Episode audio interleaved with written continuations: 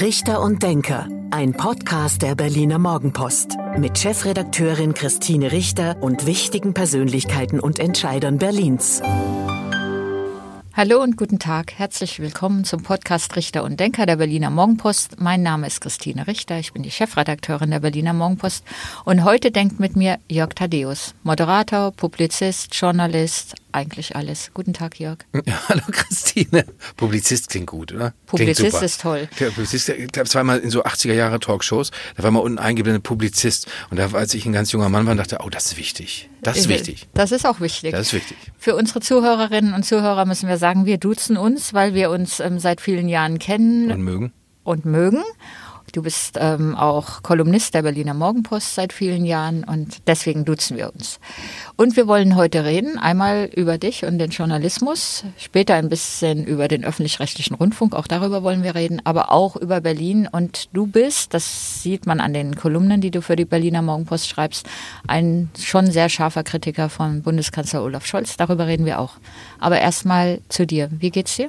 Oh, ganz gut. Also es ist Winter in Berlin und naja, ne, äh, das ist nicht, wie, wie alle wissen, äh, nicht so einfach, aber es ist ein Schicksal, das man ja mit 3,6 Millionen Leuten teilt. Schlägt das ein bisschen aufs Gemüt? Ach na ja, ich versuche mal dagegen anzuarbeiten, aber ich war über den Jahreswechsel wieder in Spanien und dann gibt's immer Leute, die einem so zurauen, also die da schon leben und die einem dann zurauen, warum lebst du weiter am falschen Ort? Also dann äh, diskutieren wir das im größeren Stil. Warum wohnen sowieso so viele Menschen im Norden Europas, statt da, wo es richtig schön ist? Ich war auch gerade im Urlaub und habe auch viel, wie sagt man, Sonne getankt. Befindet sich der Journalismus, lieber Jörg, in Deutschland in einer Krise? Das würde sich leicht bejahen lassen. Das, ich kann das aber für den Journalismus ganz generell äh, nicht sagen. Ich kann mir nach 30 Jahren im Journalismus vorstellen, dass es besseren Journalismus gibt und ich muss dazu nicht besonders fantasievoll sein, sondern einfach nur gucken, was machen denn die anderen und äh, welche Sachen nutze ich, welche journalistischen Angebote nutze ich als jemand, der sich interessiert, der aber eigentlich ein Fachmann für gar nichts ist. Also ich bin ja nirgendwo Fachmann. Äh, aber ich interessiere mich, nehmen wir jetzt mal das Beispiel Ukraine-Krieg, und dann höre ich einen Podcast, den die Kollegen vom Daily Telegraph machen in Großbritannien. Und das ist so viel besser was mich sehr interessiert, sind Interviews. Dann gucke ich mir an, was die BBC macht und denke teilweise, was auch die Leute vom Daily Telegraph machen, was für eine Gesprächskultur es da gibt. Und da denke ich mir, naja, das, äh, da können wir uns eine Scheibe abschneiden, aber ist das eine Krise oder ist das eine Entscheidung bei uns, dass wir das eben so machen, wie wir es machen? Dass wir zuallererst die Leute, oder das betrifft jetzt sehr stark meinen Bereich, das hat nicht so viel mit der Berliner Morgenpost oder sowas zu tun oder mit anderen äh, Qualitätszeitungen. Ähm, in unserem elektronischen Bereich ist es oft so, dass man äh, eben offenbar mit dem zufrieden ist, erstmal Menschen unterrichten über die eigene Meinung und dann hinterher noch so ein bisschen was dranhängen. Also es ist ja, ganz merkwürdig. Das ist, das ist zum Beispiel ein Phänomen, was es, ähm, ich ja auch beobachte oder unsere User und Leser, ähm, ähm, Zuhörer vielleicht auch beobachten, dass oft diese Trennung von Meinung und Nachricht ähm, nicht mehr besteht. Also dass es vermischt wird, dass man eben erstmal nicht sich informieren kann und dann eine Meinung vielleicht hört, sondern dass dass es vermischt wird. Mir fiel es jetzt auf in den ähm, letzten Tagen, als es um die ähm, Panzerlieferungen für die Ukraine ging. Ich weiß nicht, wie oft ich gelesen habe, der Druck auf Scholz wächst. Ähm, der Druck nickt zu, Scholz unter Druck und ähm, das täglich in Varianten und zwar dann überall. Also in den gedruckten Zeitungen, aber auch online oder, ähm, oder auch im öffentlich-rechtlichen Rundfunk.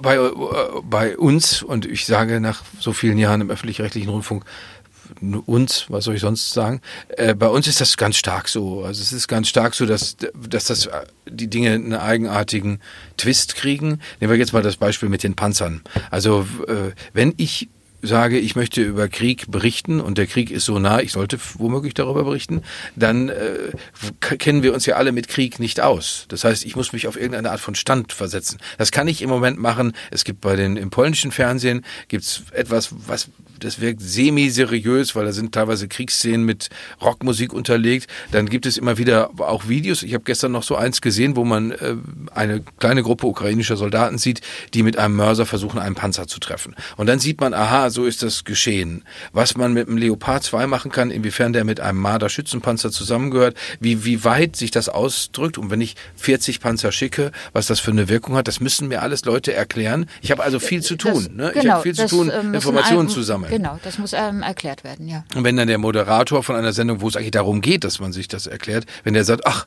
diese Kriegswaffen, das ist eigentlich nichts für mich. Ich denke, ja, okay, gut, dann, dann mach Golf. Also dann berichte über Golf und, äh, oder über was ganz anderes oder über, mach erneut einen Depressionsschwerpunkt, weil das läuft bei uns wie geschnitten Brot. Ich weiß auch nicht, was das aussagt, aber äh, jetzt, das ist nun mal jetzt unser Thema und dann muss ich mich mit Szenarien beschäftigen. Auch die muss man ausgestalten mit Experten. Wenn ich sage, was passiert, wenn die Ukraine den Krieg verliert? Was passiert, wenn es da so ein eigen, eigenartiges Patt gibt? Was passiert, wenn die Ukraine gewinnt? Wie könnte das Gewinnen überhaupt aussehen? Zu allem muss ich ich Leute fragen. Und dann, dann habe ich überhaupt, dann habe ich erstmal gar, kein, gar keine Zeit, die ganze Zeit zu sagen, ja, ich finde aber, ich, wir müssten vor allen Dingen Angst haben. Ja, ist, deswegen fragte ich auch nach der Krise des Journalismus, weil der Vorwurf an uns herkommt, dass wir nur einseitige dann ähm, Positionen ähm, berichten. Also wie in dem Fall der Druck auf Scholz wächst und keine anderen oder skeptischen ähm, ähm, Positionen oder kritischen Positionen ähm, dazu. Ist das, hast du auch den Eindruck? Also ich höre die die ganze Zeit von Anfang an. Also mhm. von Anfang an gab es Raum für Leute, die das ganz kritisch gesehen haben. Die Linkspartei, die in großen Teilen Deutschland komplett marginalisiert wird, wird immer noch so behandelt, als sei das relevant, was die sagen. Äh, was ich finde oft nicht der Fall ist, wenn man jetzt Sevin Dadelen zuhört zum Beispiel, das ist oft schlicht gelogen. Es ist unwahr. Und dann ist die Frage, muss ich das jetzt die ganze Zeit machen? Die AfD lügt, hm. äh, muss, da haben wir lange darüber diskutiert, muss ich jetzt deren Lügen die ganze Zeit weiter fortsetzen? Als Journalistin, du als Chefredakteurin für euch, die ihr da Verantwortung tragt, ist natürlich die Frage, wenn, wenn es zu einem solchen Fiasko kommt wie bei der Ostpolitik der SPD und der CDU unter Angela Merkel, arbeiten wir das auf? Oder sagen wir, ja, das ist, das ist halt passiert, dann wollen wir mal einmal uns die Klamotten schütteln und dann, ja. Dann, dann, dann fragen wir nicht mehr nach. Liebe Bundeskanzlerin, es gibt Bücher, die haben schon lange belegt, dass dieser Putin ein Gangster ist. Und warum hast du da nicht nachgehandelt? Also warum hast du nicht der deutschen Öffentlichkeit gesagt, ich war wieder da in Moskau und saß diesem Gangster gegenüber?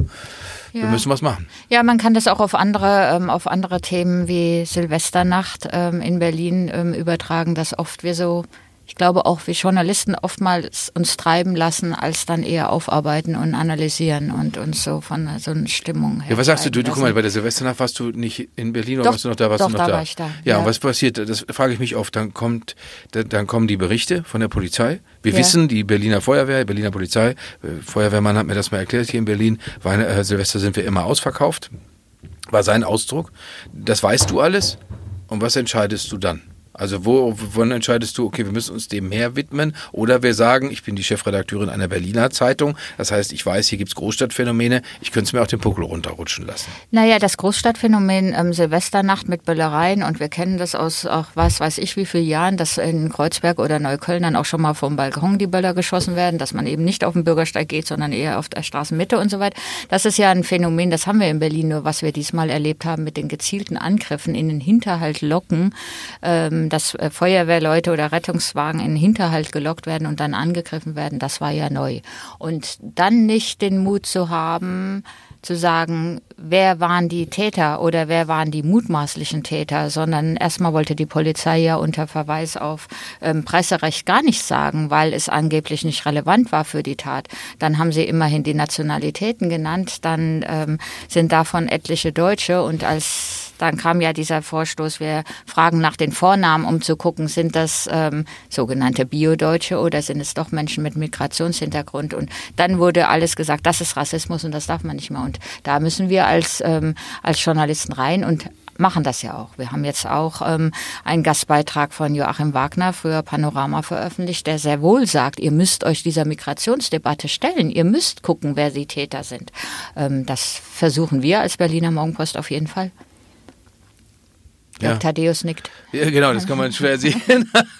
Im akustischen Medium. Nein, ich, ich, ich, fand das mit der die, Migration oder Integration, das kam für mich an zweiter Stelle. An erster Stelle kommt für mich, es gibt in einer Stadt wie Berlin, die sich für alles Mögliche ständig selbst einen Lorbeerkranz aufsetzt, gibt es Leute, die bereit sind, äh, aus Spaß, weil es gibt kein politisches Motiv, Polizisten und Feuerwehrleute in einen Hinterhalt zu locken. Äh, Na, da, es gibt vielleicht schon ein politisches oder zumindest ein Motiv, dass sie den Rechtsstaat nicht akzeptieren. Also wenn es Menschen sind, die aus, ähm, aus Ländern wie Syrien oder Afghanistan kommen, wo natürlich das eher mal die Staatsgewalt diejenigen sind, die einem Böses tun, die dann auch keinen Respekt hier haben, das ist, das kann man nicht einfach abtun und sagen, die machen jetzt nur mal ein bisschen Böllerei, wie früher ähm, Jugendliche, weiß ich nicht, beim Schützenfest so viel getrunken haben und sich dann geprügelt haben. Und was wir verhindern müssen, ähm, lieber Jörg, ist ja, dass aus Silvester ähm, so ein 1. Mai wird, ein zweiter 1. Mai, nach dem Motto, oh ja, dann gibt's halt in Berlin Randale und da werden Polizisten und Feuerwehrleute angegriffen. Ja, aber das, ich fand das auch so, so tatsächlich amüsant, als ich dieses äh, bizarre Video der Bundes damaligen Bundesverteidigungsministerin Lambrecht sah, die ja in einer Berliner Szenerie, ich meine, es wäre das Frankfurter Tor gewesen, wo ja. sie gestanden hat. Sie wohnte, dann, wohnt ja in Friedrichshain. Also und dann sieht man, dann sieht man natürlich, äh, äh, ist das zu dem Zeitpunkt schon alles außer Rand und Band. Da werfen also die Leute durchweg Feuerwerkskörper, was ja eigentlich schon nicht okay ist. Also da ist ja, da ist ja eigentlich schon so, normalerweise müssen, wenn jetzt alles, wenn wir jetzt in Heilbronn wären, äh, und ich werf da schon äh, um 17 Uhr äh, Polenböller durch die Gegend, da kommt ja womöglich mal einer und sagt, hörst du bitte damit auf. Und das, das, das ist ja, mhm. das ist die Sache, die mich in Berlin in, in jeder Art von Dimension stört. Dieses, dieses, ja, pff, ist doch egal. So, komm, hey. Ne, dann stehen sie da zusammen und ich hörte im Deutschlandfunk am äh, äh, kurz nach äh, Neujahr hörte ich in, in, so einer Anrufsendung, da sagte ein Anrufer aus Berlin, er hätte schon ab 15 Uhr seine Neuköllner Wohnung nicht mehr verlassen können, weil er weiß und weil er das von Müttern weiß, dass die Leute auf einen schießen.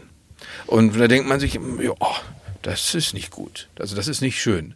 Ich weiß selber, also bei, bei uns äh, ist äh, äh, aus meinem Garten da waren Leute im Garten an einem Samstagabend so gegen 23 Uhr und haben sich umgeguckt, welche Fahrräder man mitnehmen kann. Und meine Nachbarin hat das alles beobachtet. Die hat das alles gesehen. Und die hat sofort, als sie sah, da sind Leute, die nicht meine Nachbarn sind, im Garten und machen da was, äh, dann hat sie angefangen, die 110 anzurufen. Und dann, In der Silvesternacht? Nein, nein, nein, nein, nein, nein, nein, nein an, einem, an einem Aprilabend. Und dann hat sie, äh, da ist 25 Minuten keiner rangegangen. Und, äh, äh, und dann war das Fahrrad weg. Also der Dieb hatte, hatte, konnte das losmachen. Und ich saß in dem Haus. Also ich hätte noch raustreten müssen.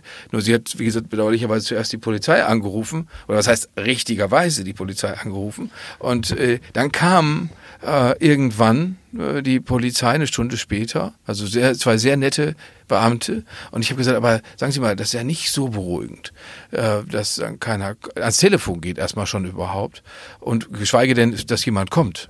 Äh, und dann hat die, dann hat die Polizistin zu mir gesagt, Sie müssen bei der Feuerwehr anrufen, die stellen manchmal durch. und das ist jetzt wohne ich allerdings in so einem südwestlichen Randbezirk und das heißt, ich gelte als reich als Villenbesitzer, ich habe natürlich eine Doppelhaushälfte, aber ist egal. Ich gelte zumindest für diese Leute, die, die, die hier im Moment politisch das Ruder in der Hand haben, als reich und dementsprechend muss ich auch nicht, muss ich eigentlich die Klappe halten und darf nicht sagen, das ist schwierig mit dem Rechtsstaat, wenn, wenn ich eigentlich gezwungen bin, mir eine Schrotflinte zu kaufen, damit, wenn die Leute das nächste Mal kommen, ich die einfach schön wegballern kann. Ähm, das machst du auf keinen Fall. Ich würde jetzt, muss dir auch ein bisschen widersprechen, weil ähm, bei uns in, ich wohne in Prenzlauer Berg, wir auch die Erfahrung mit Einbrüchen gemacht haben, leider. Ähm, auch ich einmal und, ähm, und dann gab es mal sehr laute Geräusche im Haus, so dass man den Verdacht hatte, dass in Stockwerk oben drüber eingebrochen wird. Und dann habe ich die Polizei geholt und die war wirklich innerhalb von drei Minuten da. Ich glaube also, auch, wenn Sie war, ans Telefon äh, gehen, kommen Sie irgendwann. Sie sind das sofort ans Telefon gegangen und sie waren sofort da. Und ähm, das haben wir schon im Kiez öfter erlebt, dass sie sofort da sind, wenn irgendwas ähm, los ist. Also ich nehme, habe jetzt das andere Beispiel, wir lassen das jetzt mal so stehen. Ähm, Jörg, wir haben bald Neuwahlen in Berlin alles ging los mit dem Wahlchaos ähm, vor einem Jahr es gibt Menschen, die sagen, Berlin ist ein Feldstate. Stimmst du dazu? In Teilen ja. Also in Teilen ja, weil weil es das halt nirgendwo so gab. Ne? Es ist äh, es ist halt nirgendwo im Ahrtal. Das ist immer mein Lieblingsbeispiel. Gerade im Juli äh, vor der Bundestagswahl verwüstet, wie wir uns erinnern, äh, dass es verwüstet wurde. Äh, Im Ahrtal haben Wahlen stattgefunden trotz der desaströsen Lage. In Berlin hat es leider nicht geklappt. Und dann kann man, dann kommt das nächste, die nächste Berliner Spezialität dazu. So etwas klappt so fatal nicht. Wenn, wenn, wenn ich nicht wählen kann, dann ist die Demokratie mehr oder weniger für mich abgeschafft, weil das ist mein zentrales, das, das Urrecht des Demokraten. Ich kann wählen. Es gibt das zentrale Element der Verfassung und der, der, der da aufgeschriebenen Rechtsstaatlichkeit und dazu gehört die Wahl. Äh, alle Gewalt geht vom Volke aus. Das geschieht in dem Moment. Das konnte Berlin nicht gewährleisten. Dann äh, machen sie eine Landeswahlleiterin zum Sündenbock. Der äh, Leiter der Senatskanzlei, der am Montag sich wieder arrogant vor die Presse sitzt und sagt, das ist alles übertrieben, der wird Staatssekretär bei dem zuständigen Innensenat, äh, bei, dem, der die als Innensenator Andreas Geisel das, das zu veran, politisch zu verantworten hat, und der wird Bausenator.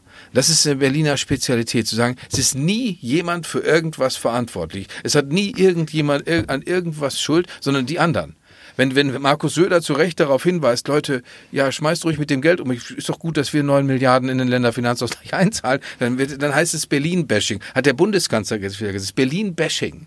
Das ist Berlin-Bashing, wenn Leute anstehen und können ihre Stimme nicht abgeben, weil die Verwaltung es nicht hinbekommt. Die amtierende regierende Bürgermeisterin Franziska Giffey sagt das auch. Die sagt, wenn wir an Berlin, wenn wir das kritisieren, sagen wir, ähm, sie reden ähm, Berlin schlecht. Genau. Und sie ist, das heißt, Berlin ist mittlerweile wenn man das, wenn man das zugrunde liegt, was sie dann, sie hat ja, sie hat ja den Hessen zugerufen, gönnt euch doch auch mal was so sinngemäß, wo man, wo man dachte, ja, ist doch prima, dass, äh, dass diese Hessen, dass Hessen, Hamburg, Baden-Württemberg und Bayern zahlen in den Finanzausgleich ein. Niemand nimmt so viel raus wie Berlin. Das ist erstmal Fakt. Das heißt, ich würde überhaupt schon nicht sagen, Leute, gönnt euch mal was, wenn ich deren Geld nehme. Das ist, ich habe das Gefühl, dadurch wird bei Berlin zu so einer Variante von Scientology, dass man einfach immer den Leuten äh, durch so eine Art Brainwash erzählt die ganze Zeit. Wenn ich das von Franziska Giffey schon sehe, da kriege ich schon wirklich Schweißausbrüche. Äh, äh, seht das doch mal positiv, wo ich denke, was denn? Was denn, wenn ich jetzt lese, dass Leute hier in der Stadt noch nicht mal mehr sterben können äh, und, äh, um, und kriegen keine Sterbeurkunde? Dann denke ich mir, das ist, äh, äh, das ist fatal. Und da wünsche ich mir, dass sie sich da hinstellen und sagen, so, das haben wir jetzt, das ist der Status quo und bis da und dahin haben wir eine Verbesserung. Ich habe Michael Müller danach fragen können schon seinerzeit, dann kommt die, ich meine, das kennst du alles in- und auswendig, die Bezirke und das geht ja alles nicht und ihr stellt euch das so einfach vor und Steglitz-Zehlendorf ist größer als Braunschweig und äh, dieses, dieses ganze Gefasel. Äh, dann sagst du ihnen, äh, ja, Freunde, ihr Sozis stellt seit 26 Jahren den Bildungssenator oder die Bildungssenatorin. Warum sind die Kinder in Berlin immer ganz hinten im Ranking? Ja, Berlin-Bashing, was soll denn das jetzt schon wieder? Wir haben ja andere Umstände. Also Ausreden ohne Ende mit dem Ergebnis, dass, dass die Berliner Kinder ganz hinten im Ranking sind. Wo man sich denkt, könnte das nicht sein, wenn ihr es 26 Jahre ausprobieren durftet, könnte es nicht sein, dass ihr es nicht könnt. Das könnte sein. Nur kommt jetzt die andere Tücke, und das werden wir ja dann am Sonntag dann da erleben. Am Wahltag, am 12. Äh, äh, Februar. Das sieht ja keiner so. Also die Berliner werden das, das, wollte ich dich jetzt fragen. Warum lassen die Berlinerinnen und Berliner sich das gefallen? Warum? Darauf habe ich wirklich keine Erklärung. Dafür, ich weiß das nicht. Das müsstest du sagen. Ich, ich, kann das nicht sagen. Ich kann nicht sagen, wie man so bresig sein kann und sagen kann, das nehme ich weiterhin. Ich nehme das alles weiterhin. Ich sehe, ich sehe das Verkehrsdebakel. Äh, äh, ich sehe, ich sehe die Sache mit der, mit der, mit der Verwaltung. Also simpel, simpel. Reisepass. Mhm. Äh, äh ja, du, du brauchtest letztens auch einen, oder? Ich hätte einen gebraucht, ich habe es dann aufgegeben. Also ich, meine Frau ist nach Costa Rica gefahren. Ich habe zuerst gesagt, ich habe nicht genug Geld, um hinterherzukommen. Und dann habe ich, dann hatte ich so einen Job gemacht, dachte ich, auf, jetzt könnte ich vielleicht doch hinterherfahren. Und dann habe ich geguckt, mein Reisepass ist gestohlen worden vor, vor anderthalb Jahren. Und dann habe ich gesehen, okay, ich kriege keinen. Also mhm. von daher reise ich nicht nach Costa Rica. Ja, das Lustige äh, ist bei mir, mein Reisepass läuft 2024 aus. Und ich habe jetzt gesagt, oh, ich muss mir dringend einen Reisepass besorgen, weil bis ich einen Termin habe, wird es ein bisschen dauern. Bis März gibt es zurzeit keine Termine in den Bürgerämtern. Also brauche ich jetzt, muss ich mich jetzt drum kümmern und nicht vielleicht erst im September oder Oktober. Da kenne ich aber auch Journalisten und Medienleute, die dann sagen, äh, das sind First World Problems. Also dass, dass, dass man keinen Reisepass kriegt, dann kriegt man halt keinen. Ich habe auch eine Kollegin erlebt, die hat, äh, die, die, die sehr stark, die, äh, die sehr stark dem grünen Lager zuneigt. Die hat gesagt, als das mit den Wahlen nicht äh, passiert, hat sie gesagt, das ist Berlin. Wo ich, wo ich dachte, nee, das eigentlich ist vielleicht, nicht. Das ist vielleicht eine Begründung warum die Berliner so sind. Aber eigentlich ist es das nicht, weil wie du sagst, die Wahlen, ähm, das ist, das damit wird Demokratie gefährdet, ähm, wenn wir nicht ähm, wählen können, nicht in der Zeit, wenn wir nicht, wenn wir über eine Stunde anstehen können oder nach 18 Uhr oder vielleicht dann frustriert nach Hause gehen, weil wir gar nicht die Stimme abgeben können. Und das andere auch. Ich glaube, die Bürgerämter sind ein Beispiel dafür. Ähm, dass Verwaltung nicht funktioniert. Und ich habe ein, ein ich ja, ich muss sogar Recht einhalten. Wenn ich eine Wohnung, wenn ich meine Wohnung wechsle, soll ich mich innerhalb von 14 Tagen ummelden. Das ist in Berlin ausgeschlossen. Also die Verwaltung muss funktionieren und das muss eigentlich die Regierung sicherstellen. Und es ist, nicht, es ist nicht rechenschaftspflichtig. Ich habe ein Haus gekauft und das Haus habe ich gekauft von einem Mann, der körperbehindert ist. Und das heißt, er hat mir dann erklärt, bei den ganzen notariellen Angelegenheiten hat er mir erklärt, wir sollen ihm das bitte einfach machen, so einfach wie möglich, keine Nachverhandlung, kein Gezicke, weil für ihn nachvollziehbarerweise sich im Griff zu halten, seine Anfälle im Griff zu halten, dreimal schwerer ist als äh, für alle anderen. Dann hat das Finanzamt Spandau, der Kauf war, wir haben das hingekriegt, wunderbar, dann hat das Finanzamt Spandau den Verdacht aufgebracht, äh, einen völlig substanzlosen Verdacht, an dem Haus würden bauliche Veränderungen vorgenommen, die er, der ehemalige Eigentümer, mit bewilligt hätte. Also er hätte sich gewissermaßen da schön die Taschen voll gemacht und hätte gesagt, komm, dann baut ihr da, baut ihr euch da ein paar Turmzinnen drauf. Es war alles Blödsinn. Das hat aber den Mann hochgradig unter Druck gesetzt. War, ich fand das eine Abscheulichkeit sondergleichen. Wenn man jetzt einen Vorwurf hat, wenn, wenn, wenn, die, wenn die Amtsseite einen Vorwurf hat, der, der Substanz hat, okay, dann muss man sich dem stellen. Aber den, es gab das ja schlicht nicht. In meinem Haus ist gestrichen worden. Das war's. Keine bauliche Veränderung. Der Mann, der Vorbesitzer, es tat mir schrecklich leid. Der war total aufgebracht, weil er dachte, was wollen die mir denn? Das habe ich dem Finanzamtsleiter geschrieben. Was fällt Ihnen eigentlich ein? Äh, liebe Antidiskriminierungsbeauftragte, die ihr da in dieser Verwaltung sitzt. Da ist, glaubst du, da hätte jemals jemand drauf geantwortet? Natürlich nicht. Keine, keine, keine, keine, da kommt keine Zeile, da kommt nicht, äh, wir haben ihr Schreiben, da kommt nichts. Und ich habe da nicht, ich habe da keine äh, vulgären Beschimpfungen reingeschrieben, sondern ich habe nur gefragt, warum machen Sie das? Und warum entschuldigen Sie sich nicht, wenn Sie jemanden äh, in eine solche Situation bringen. Sie haben als allererstes Bevor da irgendeiner einen Pinsel angefasst hat, haben die ihre ganze Grundsteuer gekriegt, weil sie sind die ersten hierher mit der Kohle. Komm, schön, rüber mit der Kohle. Und das und das und das ist äh, das ist eine das ist auf der einen Seite Berliner Verwaltungshandel und auf der anderen Seite hat man in der Stadt diese ganze Brillanz. Und dazwischen ist ja diese große Kluft. Lass uns noch einmal kurz das Thema Mobilität ansprechen. Ähm, wir sind hier an der Friedrichstraße. Die Friedrichstraße wird jetzt wieder zu einer, wird jetzt zu einer Fußgängerzone. Also sie wird wieder für den Autoverkehr gesperrt. Ähm, Fahrradfahrer und E-Scooterfahrer dürfen erstmal weiter nutzen, sollen das aber in Schrittgeschwindigkeit äh, machen. Und dann wird es eine Fußgängerzone, weil es gibt ja nebenan noch die Charlottenstraße als, als ähm, Fahrradstraße. Warum ist Mobilität so ein, so ein Thema, was die Leute hier so umtreibt in der Stadt? Ja, wahrscheinlich auch, weil es, weil es, weil man weiß, es könnte besser funktionieren. Ich hab, durfte das schon mal in deine Zeitung schreiben. Das, da hatte ich zwischendurch den Gedanken, ich würde mich selber als unabhängiger Bürgermeisterkandidat unbedingt aufstellen lassen und mich dann konzentrieren auf ganz wenige eher ideologieferne, soweit das geht, Forderungen. Beispielsweise ist mein, bin ich ein Anhänger davon, dass man jedweden Individualverkehr innerhalb des S-Bahn-Rings verbietet. Das würde ich durchsetzen wollen, weil ich nicht der Meinung bin, dass Leute in so einer großen Stadt mit dem Auto unbedingt rumfahren müssen. Äh, da würde, da aber den motorisierten Individualverkehr. Natürlich, alles andere fahr ja und dann und dann ging es, von da aus würde es dann weitergehen. Dann würden wir zum Beispiel, ich, wenn man mal morgens durch den Tiergarten fährt mit dem Fahrrad, da denkt man sich, oh, das äh, sollten wir vielleicht regeln, weil, weil das ist das sehr, ist sehr, sehr gefährlich. Und äh, äh, das, die, die E-Scooter-Leute, auf die könnte man sich dann mehr konzentrieren. Reisebusse, die von mit irgendwelchen Touristen, die kann man auch, das kann man, das ist alles eine riesen Organisationsaufgabe, wo man die einzelnen Mitspieler am Tisch haben muss. Ähm, wahrscheinlich für so eine Mammutsache müsste man fast sagen, ich nehme entscheidende Leute und mache mit denen 14-tägige, schließe ich mich weg in ein Kloster. Und dann haben wir aber eine Lösung, die allen Berlinern taugt, weil ich, ich habe das in London gesehen, in London, wo sie diese City-Tax eingeführt haben. Das heißt, von Stund an stehst du Schulter an Schulter mit schwitzenden Leuten in einer rumpeligen U-Bahn von aus den 50er Jahren. Das ist ja nicht das, was man sich wünschen kann. Und naja, und, aber ich glaube, wir sind in Deutschland. Wir können Sachen wir konnten mal Sachen organisieren. Und das könnte man nach meiner Meinung machen. Die Friedrichstraße ist aber doch ein Beispiel, wie es überhaupt nicht funktioniert. Nein, nein, ja, so ein bisschen Blödsinn machen, also ein bisschen hinstellen und dann streiten sich zwei Frauen, Franziska Giffey und Bettina Jarasch, darüber, wie das jetzt mit der Friedrichstraße weiterläuft. Das ist, das ist ein, ein Trauerspiel. Äh, Franziska Giffey ist ja offenbar nicht bereit dazu zu sagen, dass es, die, nimmt ja mal so Etiketten wie das gute Kita-Gesetz, als sie noch äh, äh, Familienministerin in der Bundesregierung war, dass sie jetzt sagt, das gute Friedrichstraßenkonzept oder das tolle Friedrichstraßenkonzept weil das ja von Frau Jarasch ist.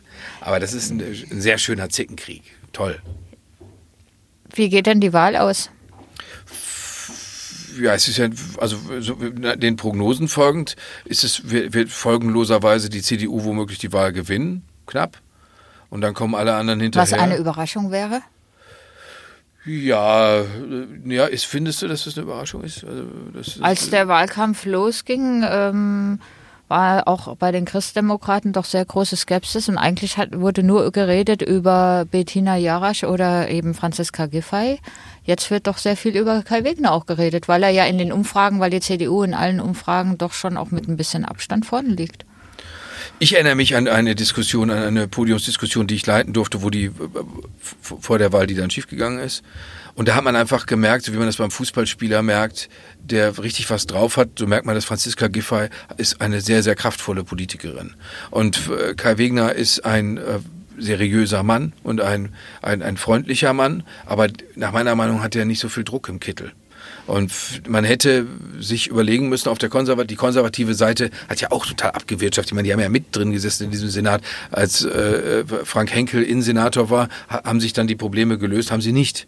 Äh, äh, und, und insofern was soll man der CDU da glauben? Und dann immer gleich kommen und sagen, ja hier, jetzt machen wir mal mit dem Vornamen ein bisschen rum, das ist mir auch zu dürftig. Äh, aber die Frage ist, hätte die CDU jemanden haben können, ich war sehr traurig seinerzeit, als Monika Grütters, die eine fantastische Anwältin dieser Stadt ist, auch als Zugezogene, als Frau aus Münster, die sagt, nein, das ist hier meine Heimat, als Frau mit einem riesigen Horizont, die, die, die sagen kann, es gehört alles Mögliche dazu, die Kunst kennt, mhm. ganz wichtig für diese Stadt, äh, dass die dann damals sich entschieden hat, oder keine Ahnung, das weißt du auch besser, Christine, ob dann die CDU entschieden hat, sie soll das nicht sein, aber das ist natürlich trist. Wenn die jetzt gewinnt, was soll dabei groß rauskommen? Also das Einzige, was womöglich eine schöner oder aus meiner Sicht begrüßenswerter Ausgang wäre, ist, dass, dass es ein schwarz-rotes Bündnis womöglich gibt. Weil man, dann müsste allerdings, dann müsste allerdings Franziska Giffey ihre bizarre äh,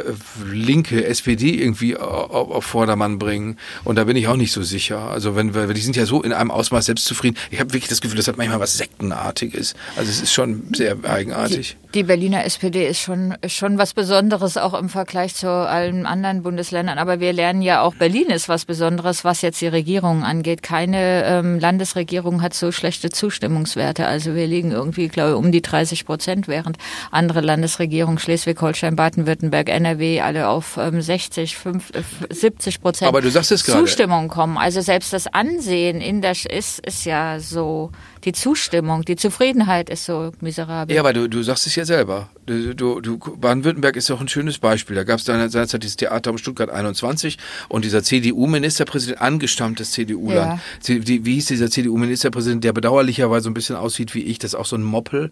Und der, der, der, mit dem haben mich immer alle verglichen, leider. Herrn Mappus? Ja, Stefan Mappus. Äh, der, der hat auch so ein, so ein Doppelkinn und so weiter. Da haben alle gesagt, ja, guck mal da, wie Stefan Mappus siehst du aus. Ja, aber so siehst du, siehst du nicht aus. Also, das soll, ich wollte das anders aus. Das ist jetzt Mitleid. Christine. Nee, du siehst ganz anders aus. Viel, du bist erstens viel, viel größer und ähm, also ich würde dich jetzt nicht mit Herrn Mappus verwechseln. Die, die Baden-Württemberger mochten ihn nicht. Sie fanden ja. das unangemessen, dass wie er ja. mit Stuttgart 21 umgegangen ist, ja. dass da mit Wasserwerfern auf äh, friedliche Demonstranten geschossen wird. Also haben sie Winfried Kretschmann gewählt. Und den haben sie auch wieder gewählt. Und da denke ich mir, dass, äh, wie man zu den Grünen steht, völlig egal. Äh, äh, zu sagen, das, was die da machen, gefällt mir nicht, weg mit denen, holen wir die Nächsten ran. Das ist das, was wir als Demokraten können. Und das ist toll. Das ist toll. Ich glaube auch, dass ähm, Winfried Kretschmann in Berlin nicht gewählt worden wäre. ähm, also ich glaube nicht, dass er für die Grünen hier Nein, in Berlin stimmt. antreten Das ist sehr unwahrscheinlich. Also das ist, auch die Grünen in Berlin sind ja speziell. Die Grünen ja. in Hessen sind anders als die und die Grünen in Baden-Württemberg und und und. Jetzt sind wir schon mit der Zeit durch, lieber Jörg. Zum Abschluss dieses Podcasts gibt es immer ein kleines Spiel. Ich gebe dir zehn Sätze zu Berlin vor und, ähm, und zu dir natürlich, die du spontan vervollständigst. Jawohl, sehr gerne. Mein Lieblingsort in Berlin ist? Ist das Fischtal in Berlin-Zehlendorf. Ich wollte unbedingt Journalist werden, weil? Ich so werden wollte wie Friedrich Nowotny und an Sachen teilnehmen wollte, wo mich sonst keiner zu einlädt. Meine Freizeit verbringe ich am liebsten? Äh, im, im, Im Wald.